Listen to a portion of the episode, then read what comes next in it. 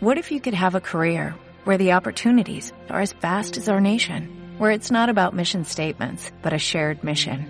At U.S. Customs and Border Protection, we go beyond to protect more than borders, from ship to shore, air to ground, cities to local communities. CBP agents and officers are keeping people safe. Join U.S. Customs and Border Protection and go beyond for something far greater than yourself. Learn more at cbp.gov/careers.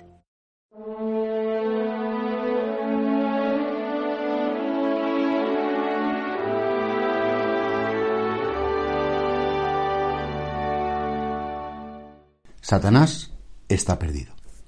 Hombre, una gran tentación que tenemos todos cuando vemos la historia, cuando vemos lo que está pasando en nuestro alrededor, es como que los malos siempre se salen con la suya y que los buenos eh, son tan torpes o son tan ingenuos o son tan buenos que al final siempre como que, que les pasa la trituradora por encima. Y sin embargo Jesús dice, Satanás está perdido. Es verdad que las guerras, a lo mejor tú ya has hecho la batalla final, has ganado al enemigo, pero todavía quedan restos, quedan cosas.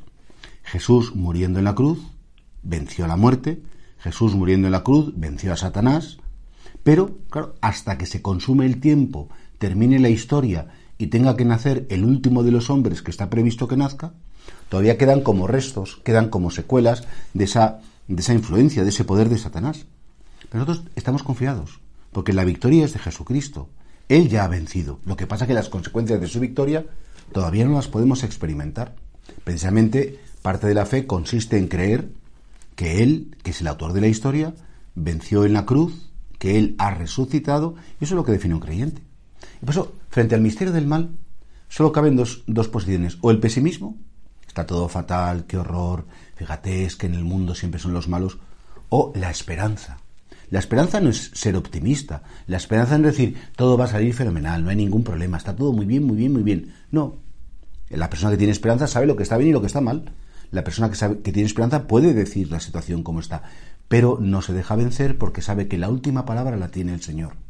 Que la última palabra sobre la propia vida o sobre la vida de los demás está en manos de Dios. Y confía, confía que la victoria es de Dios, aunque los malos aparentemente se salgan con la suya. Y por eso creo que es bonito también que cada uno hoy, con motivo de esta palabra de vida, que el Señor dice, Satanás está perdido, que nos preguntemos cada uno cómo reacciono yo ante las cosas que están mal. ¿Me cierro en banda? ¿Me pongo pesimista? ¿Digo que, que, no hay futuro porque todo esto es una porra? ¿O realmente digo, bueno, pues sí, está mal, pero a mí me toca ser positivo, a mí me toca no, no ceder, a mí me toca seguir viendo las cosas? Hay gente que ante el mal se retira y hay gente que ante el mal se crece. Hay gente que ante el mal se queja y, dice que horror, o hay gente que ante el mal dice, este es el momento de dar la cara, este es el momento de ser mejores, este es el momento de crecer. Y por eso pregúntate, ¿qué cosas hay mal en tu vida? ¿Qué respuesta les estás dando a todas esas cosas? Y pregúntate también si, en definitiva, bueno, pues, pues si eres capaz de dar desde la fe esa respuesta optimista, esa respuesta de esperanza, esa respuesta de mira Señor, yo no puedo nada, pero como estás tú, y si estoy contigo, aunque ahora las cosas no estén bien, sé que lo estarán porque confío mi futuro, confío mi vida en tus manos.